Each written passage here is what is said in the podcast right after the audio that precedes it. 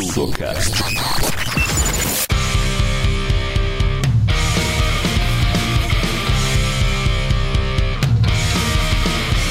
Olá, mundo! Meu nome é Jéssica Temporal e eu tranquei o Mario e o Peri na geladeira. E quantas vezes mais seremos sempre iguais? Pouco ferro. Oi, eu sou a Thalita e eu ainda acho que a logo do Flask é uma pimenta.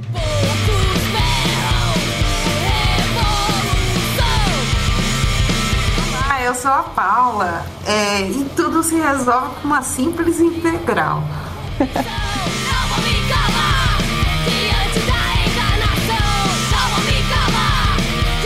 Oi, eu sou a Letícia e eu só confio em Deus, o resto me tragam dados.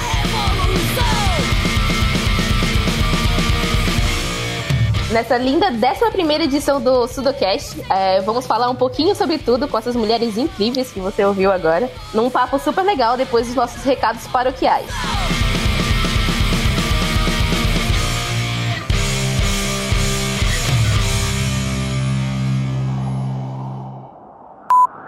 Bem, senhoras e senhores, tá um frio desgraçado que eu tô na geladeira. A Jéssica me prendeu aqui na geladeira. Tá, tá uma desgraça aqui. é. Desculpa o eco, estou gravando diretamente da geladeira esse programa especialíssimo. Hashtag o podcast é delas, os recados paroquiais sou eu que gravo e vou falar da nossa parceira, a Geek Hunter.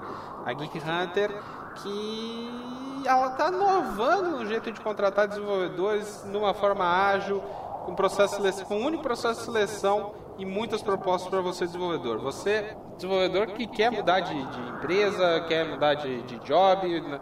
é, você quer, quer mudar sua vida, você acessa geekhunter.com.br, você se cadastra, você realiza os testes de lógica de programação. Terminando os testes, atingindo a pontuação satisfatória, você passa para a próxima fase, que é a rodada de contratações, onde grandes empresas vão atrás de você. Então, você não precisa mais ficar mandando currículos para cima e para baixo. Você simplesmente fica esperando as empresas entrarem em contato com você. E para você, empresa, também é muito fácil, porque só vem o creme de la creme para é, as suas mãos para contrato, pra, para ser contratado. Então, é um ganha-ganha. Geek Hunter apoia o Sudocast, geekhunter.com.br e vamos com elas. E a geladeira tá frio, hein, Jéssica?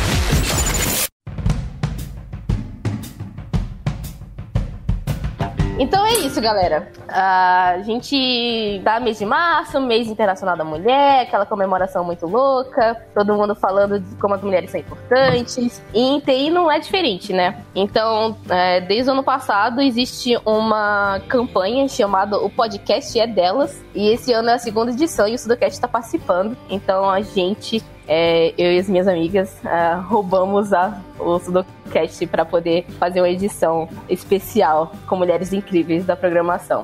Então, se você não conhece a hashtag, procura no Twitter. Tem um site, o Peri vai colocar no, no post do episódio, para vocês entenderem um pouco melhor sobre a campanha. E a ideia é trazer mulheres para o mundo dos podcasts, para poder ser um pouco mais inclusivo e aumentar um pouco a diversidade é, desse, do mundo podcast, que é muito dominado por homens. Ah, então, esse, esse panorama tem mudado e as campanhas como o podcast delas é, são responsáveis por isso. Então, com esse intuito, vamos começar né, a nossa conversa. Começar pela Thalita. E aí, Thalita? Me conta um pouco do Flask, como é que é desenvolver APIs e tudo mais. O que, que você faz aí durante seus dias de desenvolvimento? Oi. Segundo uma deusa hoje, disseram que fazer API em Python é como beber vinho. Facinho, facinho, né? Então, é só o que eu sei, basicamente, da minha vida. Eu sempre mexi com a parte web, que é o que eu gosto. E com Flask eu venho mexendo há um ano e pouquinho. É, eu acho que é um ano e pouquinho. E cada vez eu acabo gostando mais. Bate uns momentos que eu sinto muita falta de Django, que era um outro framework web que eu mexia. É basicamente isso. Minha vida é criar APIs RESTful em Python com Flask. Eu não sei muito o que falar. é, pra quem não conhece, Flask é um, um dos. Isso alguns, mesmo. É, é um dos, dos frameworks web de, que existem pra linguagem Python. Thalita adora o Flask. Eu conheço É. um pouco do Flask, eu sou mais fã do Django, né? Eu sou ga- garota fácil. Django Girls.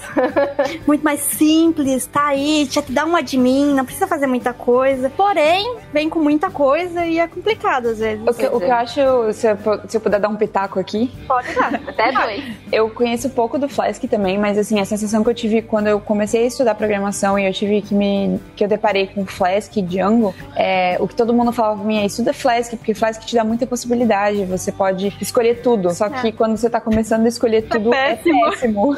Porque você não tem a menor ideia do que tá acontecendo, você não tem a menor ideia do que que é um ORM, é, você não tem a menor ideia de como que um banco de dados funciona e qual o melhor banco de dados. Então, eu acho que eu sou muito fã do Django porque ele simplifica as coisas. Eu acho que o Flask é quando você vê que o Django não. O, o Django tá te engessando e aí você tem que partir pra uma situação um pouco mais livre, assim. Se eu Sim. puder dar o meu pitaco, eu, eu acho que os dois têm seu valor, mas pra quem tá começando, o Django, Django. facilita muito a vida. Isso que você só falou de banco, né? Ainda tem mais a questão do Django que tem a estruturação. Você vai começar iniciante, você não sabe padrões de projeto. Você vai fazer isso no Flask, você faz o API todo numa- num arquivo só e acha que tá feliz. O arquivo ali tem 1500 linhas, você tem que baixar umas outras 20 de biblioteca só pra fazer a parte de ORM. então, realmente, pessoas que estão iniciando Django, você vai gostar, talvez você nunca mais largue. A Globo.com usa Django, então, ó, bom ponto pra Django. Flask eu não tenho muito case, eu não lembro algum case que tá usando Flask. O Instagram tá usando o Django. Eles, Django? eles, inclusive, ano passado viraram os principais patrocinadores da Django Software Foundation. Então é um, um case aí bem, bem interessante de ser estudado. Sim, já que a gente perdeu o. Acho que foi o YouTube, né? Que a gente perdeu pra Go.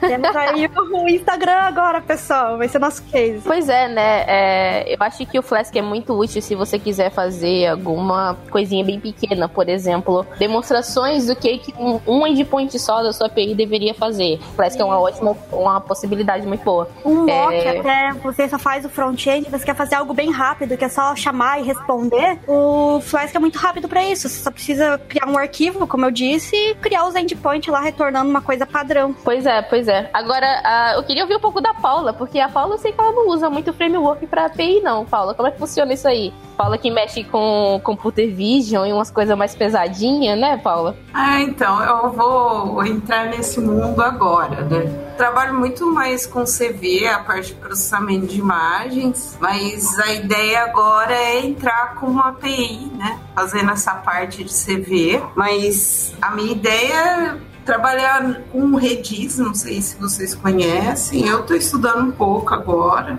A ideia é implementar ele com Go, né? Porque eu preciso muito de memória, é, eu preciso fazer muitas filas, porque são muitas imagens, mas eu tenho que tomar cuidado para não tornar o sistema monolítico, fazer tipo um microserviço por eventos. Então, assim, estou ainda numa fase de estudo, mas a parte de CV, que é minha paixão de todo o coração, que são toda, é toda regida por integrais, e eu tenho até medo de falar, porque senão eu começo a falar demais e eu perco o foco.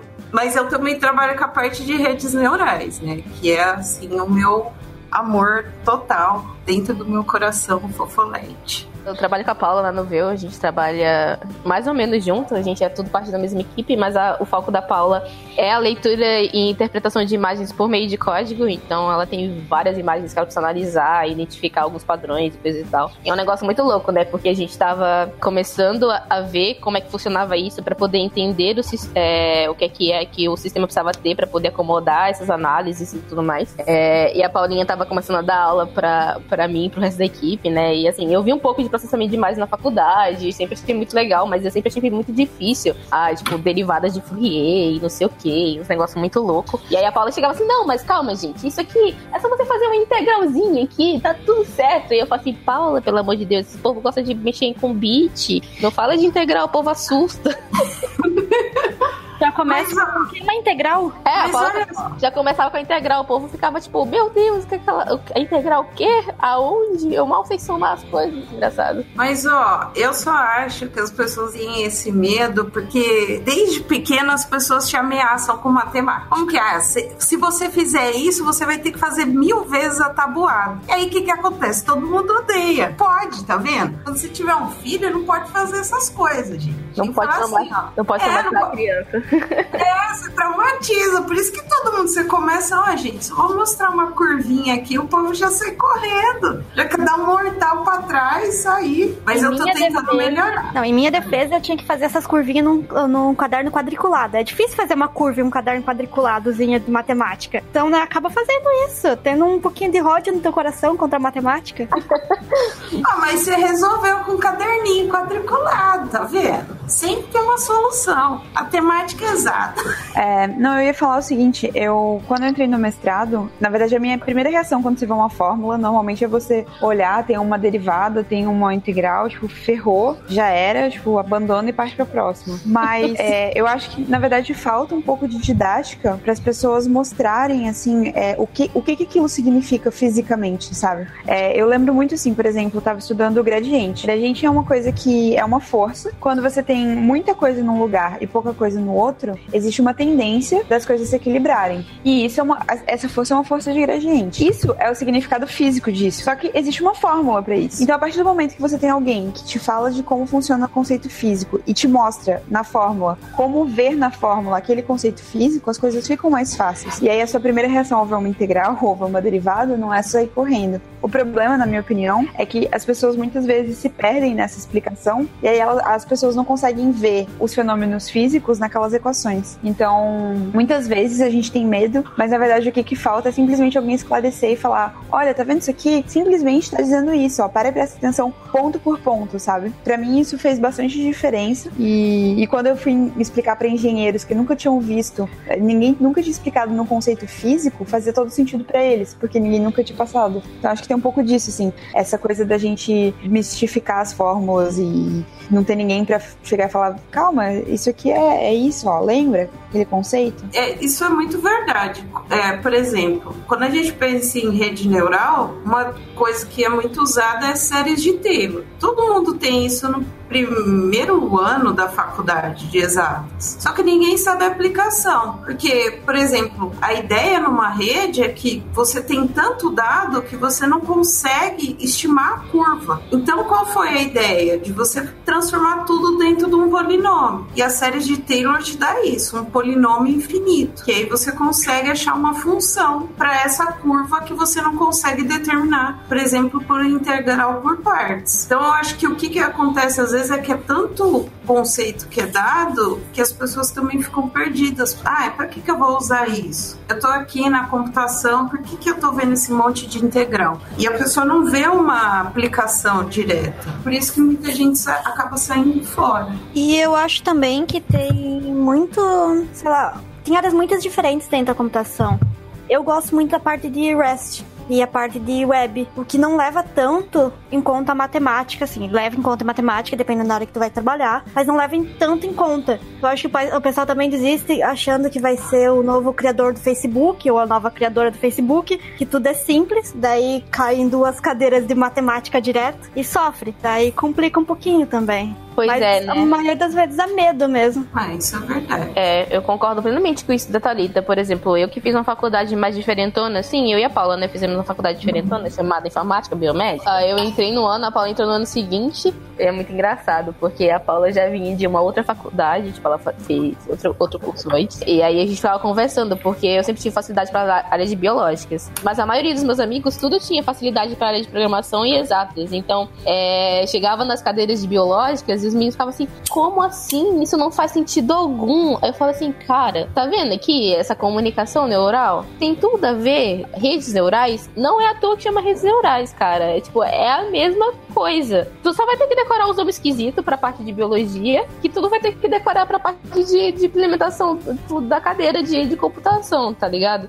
Mas é a mesma coisa, os conceitos, eles se transportam de um lado para outro. Seja é, data science que você vai fazer, seja implementação de redes, de alguma forma, querendo ou não, é comunicação e por aí vai, né? E aí as pessoas falam exatamente em vez que a Letícia falou, que é tipo, ah, se você olha um, um fenômeno físico e aí você lembra que aquela fórmula matemática é um fenômeno físico, ou que aquele tipo de conceito é baseado num conceito mais palpável, eu acho que perde um pouco, né, esse mistério, assim, todo mágico. Esse mistério, tipo, nossa, uma fórmula de um somatório com uma integral e uma derivada, não sei o que, enfim, muito louco. Mas já puxando pra esse lado mais, assim, de data science, um pouquinho, Olê, me conta um pouco é, do, da, dessa tua experiência que tem sido é, manter o repositório do datascience.pizza aqui para poder ajudar o pessoal a sofrer essas cidades de conceitos de ciências de dados e tudo mais. Bom, para quem não conhece, o datascience.pizza é um repositório no GitHub. A, ideia é bem simples, assim, começou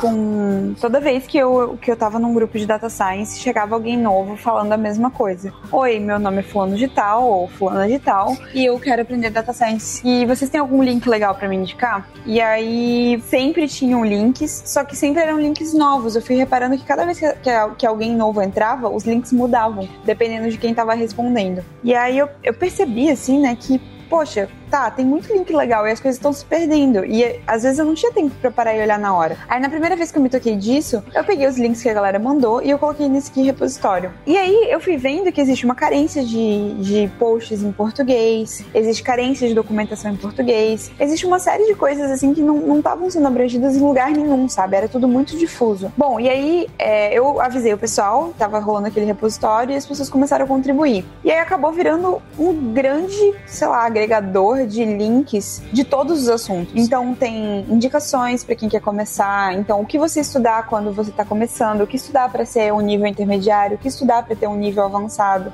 links, datasets, grupos, notícias e carreira e Aí eu, eu, tive uma ideia, justamente por causa dessa falta de material em português, eu criei um dicionário e avisei a galera, olha, estou criando um dicionário e a ideia é que a gente coloque termos em, por, em português aqui, traduza os termos, traduza o que significa para poder facilitar o acesso, porque é, hoje a grande maioria dos conteúdos são em inglês e a gente sabe que é uma parcela pequena da população que fala inglês e que fala inglês bem o suficiente para poder ler termos e assuntos bem técnicos. E eu fiz isso bem na época do Hacktoberfest e foi um boom, assim. Nosso dicionário tá com vários termos e a galera foi contribuindo, assim. Hoje em dia, eu, toda vez que eu tenho um link novo, eu contribuo lá, mas é mais uma coisa de todo mundo que tá, que tá contribuindo para agregar valor aí pra comunidade. Pois é, esse, esse repositório da Lê parece muito para quem tá mais acostumado com as listas awesome, né? Tipo, awesome Go, awesome Flask, awesome, uh, sei lá, front-end, back-end, por aí vai. E, e, não passa de um grande agregado que a comunidade meio que ajuda a manter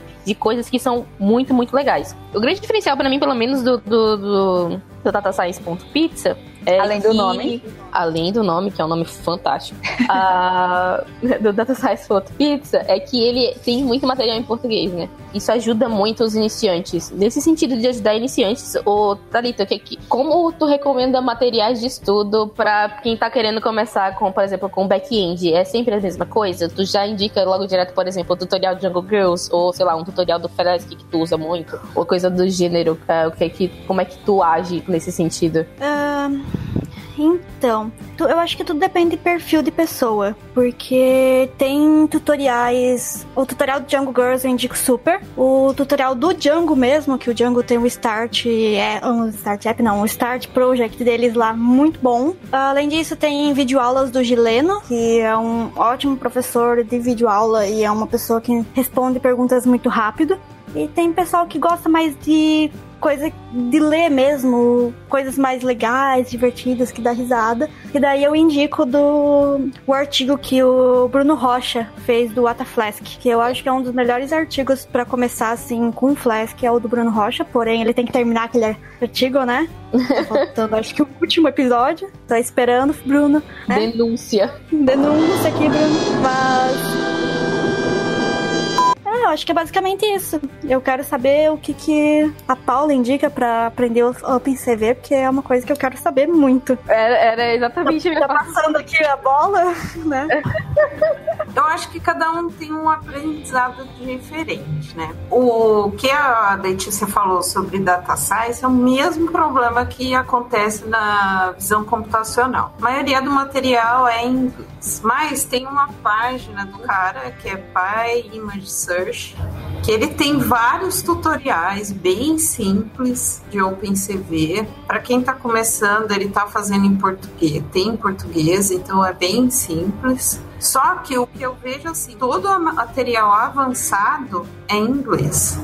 Então assim, você vai resolver coisas bem triviais com esses com a maioria dessa, desses canais, mas o conteúdo mais pesado mesmo de imagem, por exemplo, as coisas que eu trabalho aqui na Noveu, geralmente eu não consigo resolver as coisas mais simples do OpenCV. A documentação do OpenCV é ótima, eu gosto muito. Tem alguns livros de visão computacional, só que eles são em inglês. E agora eu, no maior esforço, estou escrevendo um livro de visão computacional. Porque quando eu fui na Python Brasil, teve um pessoal que pediu que gostaria de ir para a área, só que tem dificuldade com a língua. Então eu estou, assim, colocando forças para escrever, mas, tipo, eu não quero publicar editor, nada disso. Vou deixar, acho que eu vou subir num GitHub, algum lugar e deixar disponível, mas tudo em português. Mas a ideia é fazer tipo um básico, intermediário e avançado, para não ficar naquela mesmice. É, e aí, até puxando um gancho, assim, eu gostaria de deixar a dica, não sei se é bem dica, mas para quem está começando é, numa linguagem ou, ou mesmo num, num, numa área mais específica, como essa de processamento de imagens ou data science, de pegar uma documentação de uma biblioteca que você gosta e buscar traduzir ela, assim, buscar ferramentas oficiais de tradução. Se você souber inglês, é uma ótima forma de aprender e de ajudar os outros, sabe? Então, já tem esforços para fazer a tradução da documentação do Python, mas a gente poderia fazer esforços do tipo, vamos traduzir o Pandas ou NumPy ou, ou, ou o Django já tá, já tá bem, acho que já tem até em português, mas é bom, sabe? É bom para quem, quem tem oportunidade de. Quem, quem consegue fazer isso, quem sabe a segunda língua, é uma ótima oportunidade para aprender e é uma ótima, ótima oportunidade para ajudar. Sim, muito verdade isso. Eu ajudei um pouco, ah, quando eu tava um pouco mais livre, há alguns anos, ano retrasado, eu acho, a tradução do Django. E, cara, eu tava um pouco away, assim, de, de, escrever código em Django pra fazer apps e tudo mais. E foi ótimo, porque eu aprendi umas coisas mais avançadas que eu não, não tinha tido contato ainda. Então, às vezes, se, você não precisa nem ser iniciante, sabe? Se você já é um cara que tá ali entre intermediário avançado, e aí você, um cara ou uma mina, né, no caso, é, tá ali entre o intermediário avançado, e você quer, né, se aprofundar um pouco mais, a, traduções são uma forma muito legal de você encontrar tópicos avançados da tecnologia que você tá usando, né? Não só Django, né? A gente tá usando aqui Django de exemplo, Python e afins, porque é uma coisa que a gente tem bastante contato. Mas tanto Django quanto Python, né, Go, esse tipo de... Go tem muita coisa para ser traduzida. Go, acho que a maior parte dos materiais hoje estão em inglês, e é um exemplo ótimo de que... de, de locais que precisa de ajuda com tradução, né? Porque as tecnologias, elas surgem muito lá fora, mesmo que surjam aqui, feito, por exemplo, projetos como Serenata, para poder a gente atingir mais gente, a gente precisa colocar documentação em inglês e por aí vai. É, já aproveitando o gancho do Serenata, é, o que, é que vocês acham de open source, hein? Ah, imagino que vocês gostam, né? Porque falando de Flex, que Django, tudo aberto. Me conta aí, como é que é o mundo open source do OpenCV, Paulinha? É, o OpenCV, cara, é um dos melhores projetos. É porque eu não consigo falar assim. é porque o OpenCV, cara, tipo, tem uma comunidade muito forte.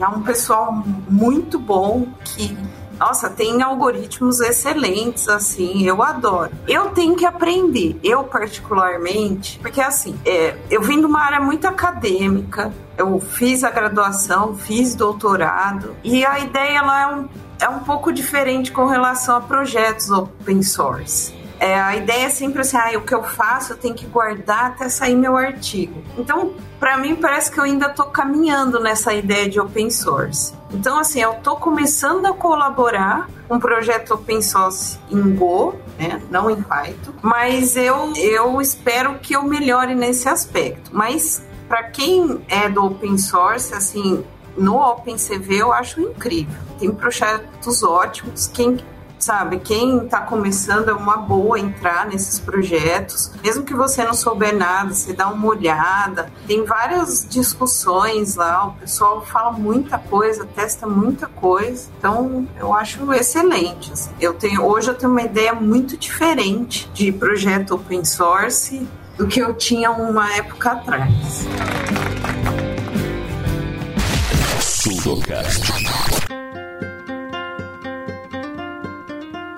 Ia fazer uma pergunta, perdi a janela, foi mal aí.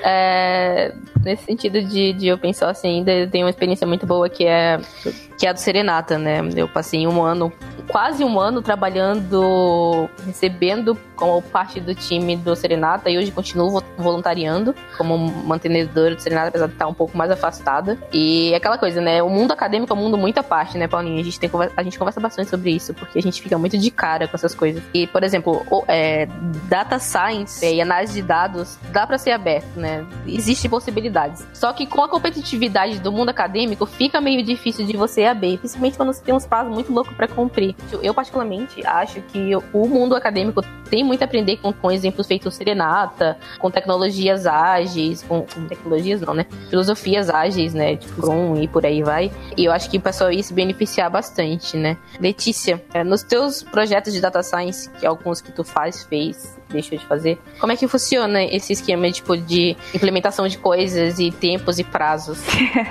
Existe prazo? É. É, na verdade, assim, no, no lugar que eu tô hoje, eu tô trabalhando na Softplan e eu chamo de cavalo doido, assim. É, é muita coisa acontecendo muito rápido. Eu tô numa área de inovação onde tem os.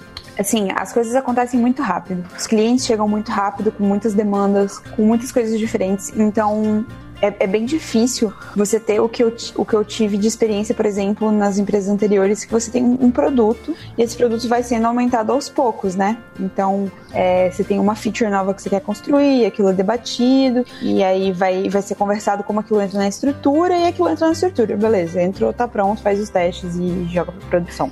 Com data science, as coisas são muito, muito menos certas, assim. E tem outra coisa também, né? É, se eu chego para um, uma equipe de desenvolvedores e falo assim, eu preciso construir um sistema, por exemplo, chegaram para mim e falaram, eu preciso de um sistema que leia um CSV, confira se está tudo certo e joga ele direto para um Mongo. Beleza, eu consigo estimar quanto tempo eu consigo fazer isso. Agora, se chega alguém para mim e fala, eu tenho esses dados e eu quero prever essa variável com uma assertividade de 80%. Eu não tenho como prever quanto tempo eu vou demorar. Os dados podem não estar limpos, os dados podem não estar bons, as minhas variáveis podem não ser suficientes. Pode ter um monte de coisas acontecendo. O modelo que eu escolhi não funciona, o modelo que eu escolhi demora, o modelo que eu escolhi deu overfitting ou underfitting, que quer dizer que o modelo não está apropriado para aqueles dados. Então, tipo, é muita coisa que acontece que não tem como você prever, sabe? Então, eu acho que em termos de, de modelagem, assim, de machine learning mesmo, acho bem difícil ter projetos open source ne- nessa linha, assim. Eu, eu não, não sei, não conheço. Mas o que eu vejo muito é, por exemplo, plataformas como o Kaggle, que você tem competições, e aí você consegue olhar o que, que as outras pessoas estão fazendo com um aprendizado de máquina e falar, legal, elas aplicaram essa metodologia, então eu vou tentar aplicar essa metodologia para o meu proje- projeto. Por isso que faz tanto sentido ter o nome de ciência de dados, porque não é uma coisa fixa, entendeu? Tem todo um processo de gera uma hipótese, faz um modelo, vê se ele tá bom, vê se ele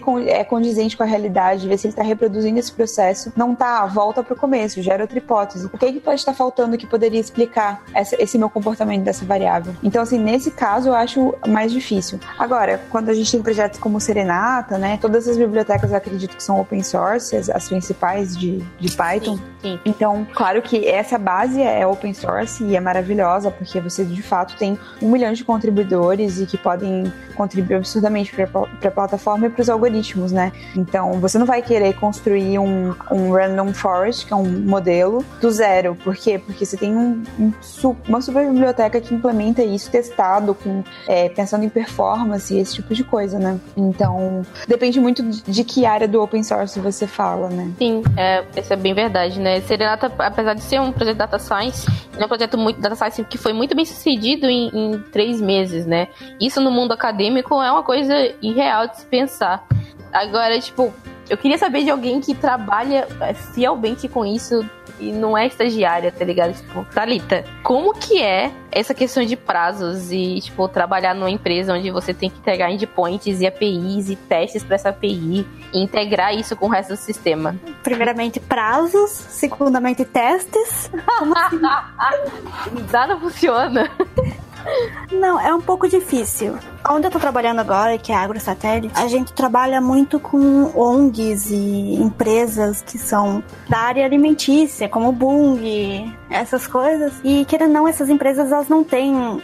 não sabem muito fazer um cronograma. E normalmente o projeto vem pronto, daí, tipo, ah, o projeto começa hoje e daqui a três meses tem que, eh, tem que enviar o, o site pronto, com tudo integrado e funcionando, e deploy contínuo e tudo mais. Deploy não, é integração contínua e tudo mais. Então, sim, eu sou muito jovem e todo mundo do meu time também é. E isso também complica um pouquinho, porque pessoal jovem é uns, umas porra louca é difícil controlar. Eu, eu tenho pena do meu gerente de projetos, porque, tipo, tem momentos que a gente não quer trabalhar assim. Complica um pouco pros prazos. Tem prazos que a gente olha, tipo, ah, não, isso aqui é uma tarde, um crude. Daí a gente esquece que tem que fazer todo o front-end, eu tenho que fazer todo o banco, migrar dado, adaptar dado, é, limpar dado, que eu também limpo uma parte colocar de um shape, que é uma forma de você armazenar dado geográfico, para CSV, para eu conseguir colocar no banco de um jeito bonito. E a gente esquece dessas coisas. A gente, ah, não, uma tarde. Ah, bota aí storage points de 8.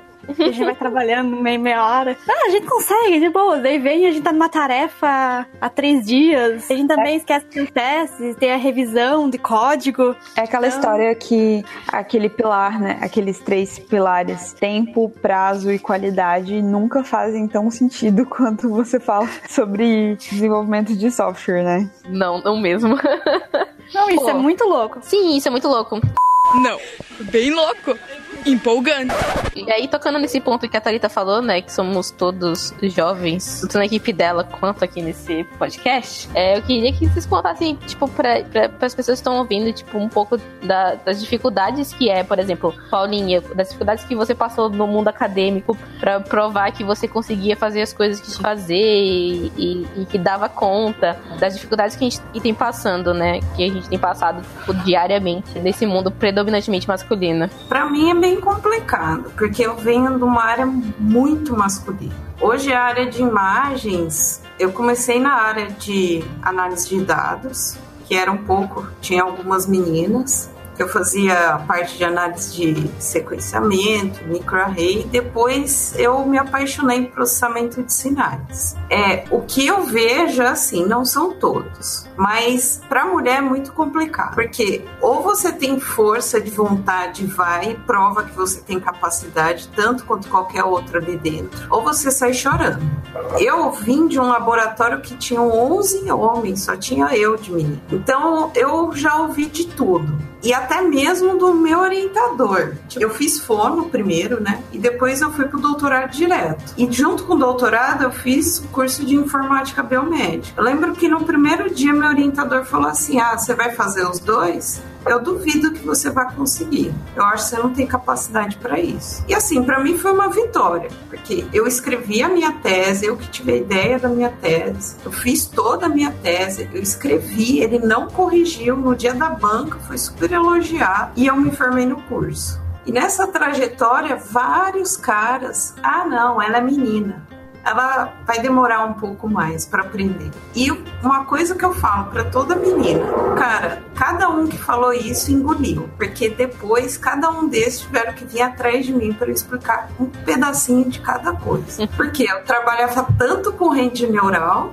biológica, porque eu fazia parte de análise de célula e depois eu ia para rede neural. E eu trabalhei com hardware.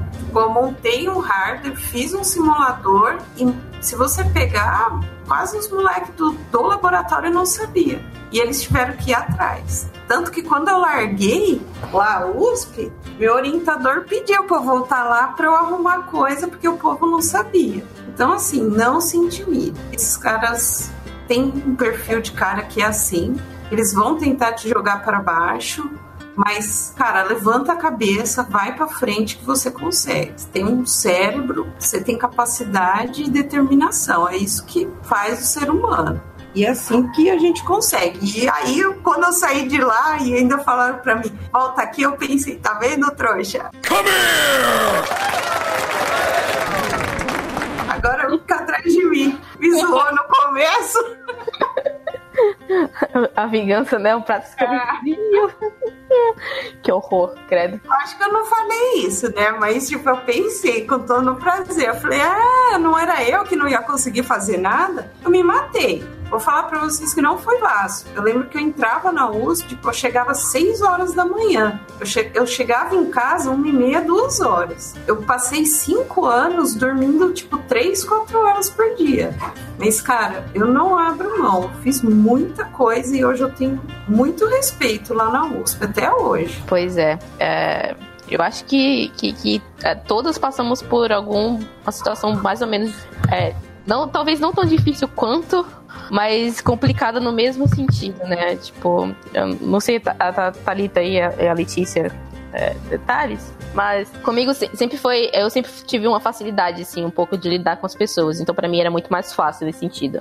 E as pessoas falavam pra mim, tipo assim, ah, você não consegue? Eu assim, espera, me, me dá dois dias aí que vai estar pronto, tá certo? E aí eu chegava lá e dois dias tava pronto os negócios. Então assim, eu sempre tive muita certeza de mim, então pra mim era muito mais fácil. Mas isso ficou muito, muito, muito melhor é, depois que eu conheci iniciativas feito Pie Ladies, feito Jungle Girls, feito Women Who Go agora, que eu faço parte também. Então, é, tipo, eu acho que todas nós aqui temos isso em comum, né? Essa parte das iniciativas de inclusão e de aumento de diversidade no mundo de TI. É, porque lá no começo era predominantemente mulher que fazia computação. E aí ag- aconteceu uma série de, de fatores que afastou as mulheres desse meio. E aí agora a gente tá tentando reaver esse meio de novo, né?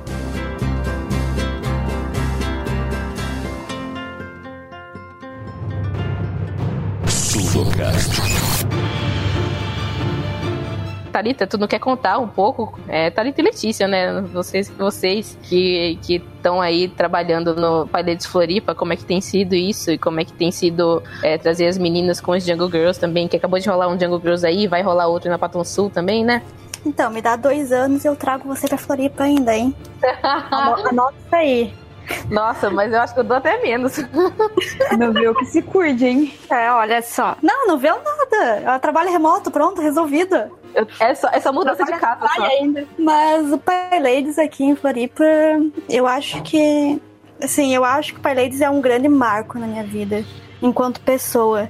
Eu tive a sorte de cair num lugar onde as pessoas que trabalhavam comigo, que eram do mundo Python, eram pessoas incríveis que me ensinaram muita coisa. Então, beijo, Elber aí, guerra. Mandar um beijinho pra quem? Pra minha mãe, pro meu pai e pra você. Cara, é muito bom você ver as meninas falar aquela frase maravilhosa que eu acho que a Paula escuta toda hora que ela explica alguma coisa sobre derivada integral, que é isso não é tão complicado quanto eu achava que era. Você ensina um pouco de programação para elas elas pensam, nossa, isso aqui não é tão complexo. Eu pensei que era pior, agora eu consigo fazer mais. Daí a demanda começa a aumentar. Meninas, eu acho muito incrível quando ano passado a gente tava fazendo evento todo mês. E nos formulários de inscrição para os eventos eram sempre meninas diferentes e eram cerca de 50 inscrições por evento. Então, todo ano passado, sei lá, a gente fez uns seis eventos de Python básico. Então, são 300 meninas diferentes que a gente conseguiu reunir ainda no, no DG de Floripa ali no final do ano, que eu, tive, é, que eu fiz junto com a ajuda da Alana e da Mona Lisa. Muito bom isso. A Lê também super força, depois do mestrado dela, que agora é mestre Letícia, não é mesmo? Então, é isso.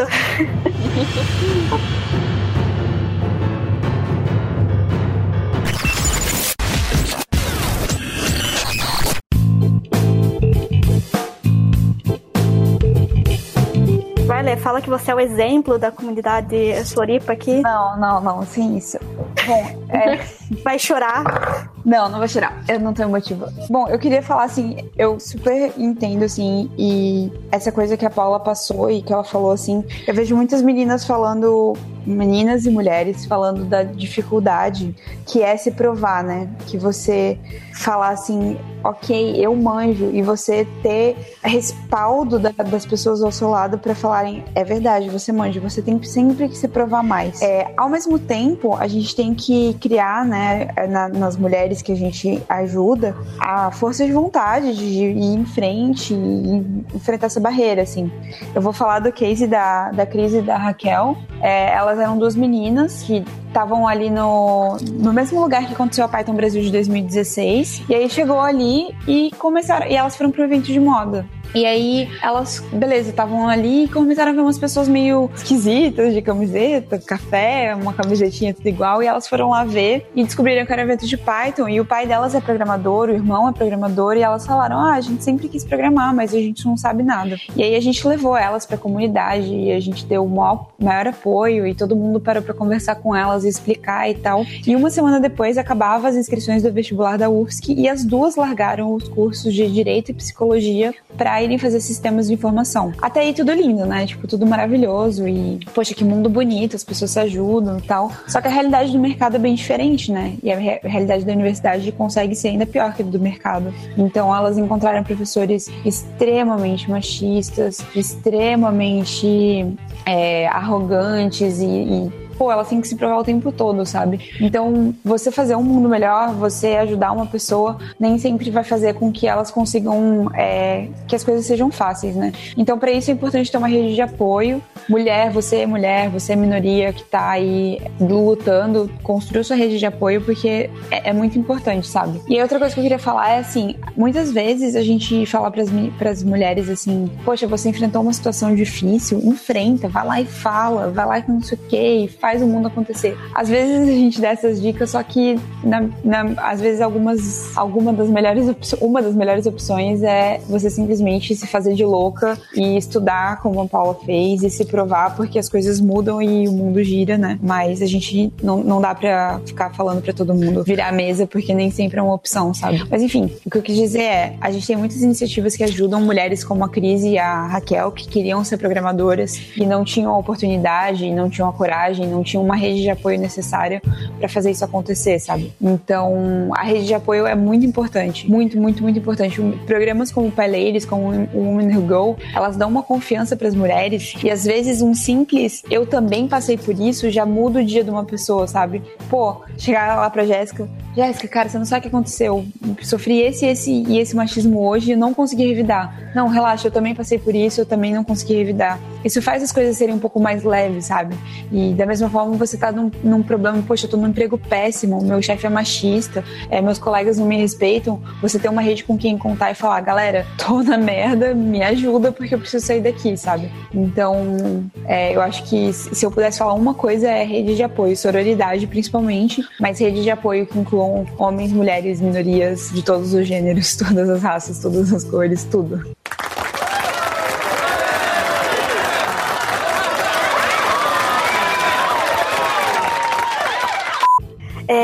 Aquela questão que não é só trazer e sim manter. Não é só trazer mulheres, trans, cis, homens, trans, pessoas negras. Trazer, a gente também tem que manter essas pessoas, que nem a Cris, a gente trouxe. A Cris e a Raquel a gente trouxe. Só que o manter é muito mais difícil, porque elas escutam muitas merdas lá na faculdade. A gente escuta muitas merdas na vida já por ser mulher. E na faculdade de tecnologia, principalmente numa faculdade que é federal e que tem professores mais velhos, só piora. E também acontece em particular. No caso de uma colega de faculdade da Mona Lisa, ela não ela tava quase largando o curso até que ela foi num evento do JS for Girls, que é um evento que acontece aqui de, J- de front-end, que é JavaScript, HTML e CSS. E as meninas deram muita força pra ela, pra ela que no final, tipo, ela tava em outubro, terminava o semestre em dezembro, que ela conseguiu recuperar todas as notas dela e ela ainda tá muito feliz e super animada nesse segundo semestre e sendo incrível. Então, como a Lê falou,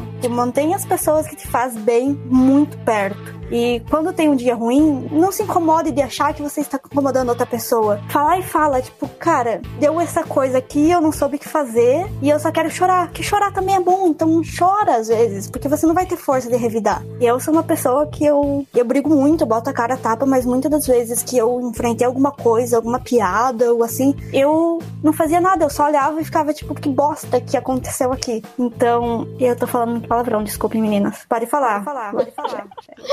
É, é, essa coisa da rede de apoio é, tipo, fundamental, né? Tipo, é, grupos como o Women Who Go, que tem muito poucos aqui no Brasil e tem muito nos Estados Unidos, por exemplo. Grupos feitos Pai Ladies, que tem crescido cada vez mais aqui no Brasil e, e imagino que vai crescer bastante ainda no próximo ano. Esse ano crescer bastante, novos grupos surgiram. Tudo isso são redes de apoio, mas não são as únicas redes de apoio, né? Então, se você imagina assim, nossa, tem o. Ah, mas tem o grupo das mulheres lá que falam de Python. Beleza, tem o grupo das mulheres lá que fala de Python. Mas você que tá no grupo de usuários geralzão lá da sua cidade, você também pode, tipo, ajudar e ser rede de apoio das outras minorias, tá ligado? É, você também pode chegar e falar assim, pô, coleguinha, você tá falando besteira aí, ó. Isso aí que você tá falando é preconceituoso, isso aí que você tá falando é, é- tem algum ismo que não é legal. Então, bandeira aí o que você tá falando, para e pensa um pouco antes de falar besteira, esse tipo de coisa. Então, tipo, é, lembrar que a rede de apoio não são só os grupos, é, abre e fecha aspas, exclusivos, e a rede de apoio também consiste no resto da comunidade, né? Então, se você faz parte de uma comunidade, se você tem uma, uma thread de. é, uma lista de e-mails que você troca,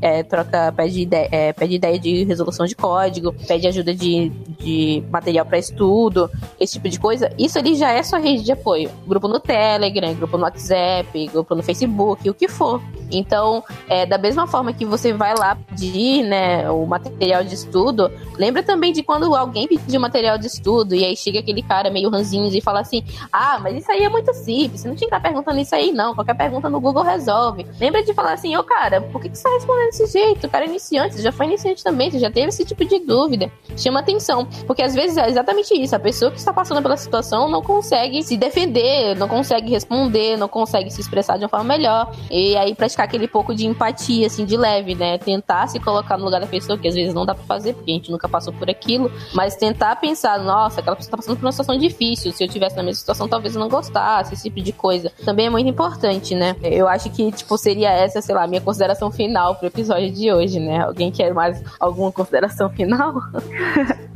Eu queria falar assim que quando a gente fala de rede de apoio é muito importante falar para os homens que estão escutando aqui que vocês são uma rede de apoio fundamental, tá? Assim, a gente fala muito sobre sororidade, mulheres se ajudando, mas é, na minha vida, na minha carreira, muitas das coisas que eu consegui foram porque muitos homens me ajudaram, me deram apoio, seja fazendo um pair programming, seja me explicando alguma coisa muito básica, seja me ajudando a fazer uma entrevista de emprego, sabe? Então, quando a gente fala assim, é você, cara, que tá escutando a gente, que tem um, conhece uma menina que tá, uma mulher que tá passando por algum perrengue, ajude, porque faz toda a diferença, né? E posso dar um recado? Fica à vontade. Cara, tô vendo muitas vagas falando desenvolvedor. Não coloque em gênero, coloque em pessoa desenvolvedora, desenvolvedores no plural, qualquer coisa. Ou desenvolvedor entre parênteses A, sabe? Qualquer coisa. Eu Ou até em inglês, às vezes, já qualquer que é coisa, mas é muito ruim ver uma vaga que tá com gênero definido. Obrigada.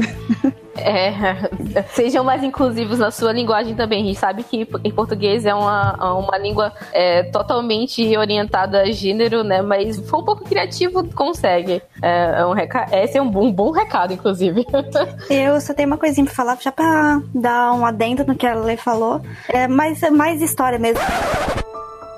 Ah, a gente vê em encontros Python muitas vezes os homens perguntando como podem ajudar a trazer mulheres, a montar um pilot na sociedade, tudo mais. É puxem e quando tiver uma mulher disposta, coloca ela pra frente. Ah, não tem pilot na sociedade? Beleza. Monta um evento no Facebook, bo- chama geral e diz assim: ah, a gente vai começar a fazer alguma coisa envolvendo paredes. A divulga pra comunidade acadêmica. Algum, alguém vai ter aquela menina foda, aquela pessoa foda ali, de gênero feminino, e, e essa pessoa vai aparecer por lá e sua vida vai mudar só porque você fez um esforço que você acha que não é você que tem que fazer. Mas nós todos temos que fazer juntos esse esforço. Só, só pra dar um exemplo, aqui em Floripa, na verdade, quem começou o Palheiros foi o Mário Sérgio, que ficou enchendo meu, minha paciência, junto com a da Melissa e da, e da Júlia até que surgiu o primeiro workshop, depois surgiu o segundo, depois aí a gente tomou a frente e ele saiu da, da, do protagonismo, deixou a galera aí. E hoje tá o que tá, com um monte de Jungle Girls em, em vista e um monte de mulheres bem ativas. Mas outra coisa também é, coloque meninas pra palestrar nos eventos. Ah, não conheço menina. Vai atrás. Porque tem menina assim pra palestrar, é só ir atrás. Só isso, desculpa, pode falar, né? É, ne- nessa coisa do- dos grupos, né? Por exemplo, uma Go daqui de São Paulo também rolou mais ou menos assim. É, eu tô aprendendo Go tem, sei lá, um mês, mais ou menos. Tem quase um mês, vai completar um mês semana que vem. É, e surgiu a. é, surgiu basicamente do César falando assim: Ô, Jéssica, então, duas semanas, eu passei duas semanas com ele escrevendo coisa em Go, tinha pedido a sintaxe inteira da, da, da linguagem. Aí ele falou assim: agora já é o momento pra gente falar que você precisa fazer o, o aqui de São Paulo, eu espero mais um pouquinho. Aí eu dei risada e o, o César falou assim: não, pô, vai lá, você precisa achar as mulheres que trabalham com Go e tal. E aí nessa hora eu falei assim: tá, beleza. Aí eu soltei um tweet falando assim: estou procurando mulheres que gostem de Go na região de São Paulo. E aí conheci a Lauren, beijo Lauren, que a tom- a- ajudou essa loucura. E aí mais duas meninas se juntaram e a gente tá organizando e vai ter o primeiro encontro agora dia 4 e tal. Então a gente tá super empolgado. Então às vezes é só daquele empurrãozinho, às vezes já até conhece a, a mulher que vai liderar isso e vai encontrar as outras mulheres, sabe? Mas dar aquele empurrãozinho é sempre bom. Ó, só falar uma última coisa, porque eu falei da parte ruim dos homens, né? ah, porque tem. Mas pra mim a melhor coisa foi quando eu encontrei a comunidade Python. Eu conhecia meninas até aí, ok. E quando eu entrei na comunidade e vi como os rapazes se comportavam, eu fiquei extremamente feliz. Porque até então eu achava que meu mundo era, ia ser sempre aquela coisa muito opressora. E na comunidade Python, não. Eu sempre achei caras extremamente com uma cabeça aberta, pessoas que me respeitaram, pessoas que me aconselharam, caras que me deram dicas sem ser prepotente ou arrogante comigo. Então eu achei isso sensacional. Eu acho que das comunidades que eu já vi, assim, poucas, foi uma das melhores comunidades que, para mim, tem é, é a comunidade do Python. E é isso, gente. Então é isso, galera. O Sudocast vai ficando por aqui. Vou deixar só um recadinho pra nossa hashtag Volta Mário, que o Mário não tá aparecendo mais nos, nos episódios. Não sei o que tá acontecendo, Mário. Eu nem sei mais que voz que você tem, não consigo mais lembrar. E é isso, vamos ficando por aqui. Um beijo e até a próxima. Tchau, pessoal. Tchau. Tchau, tchau. Sudocast.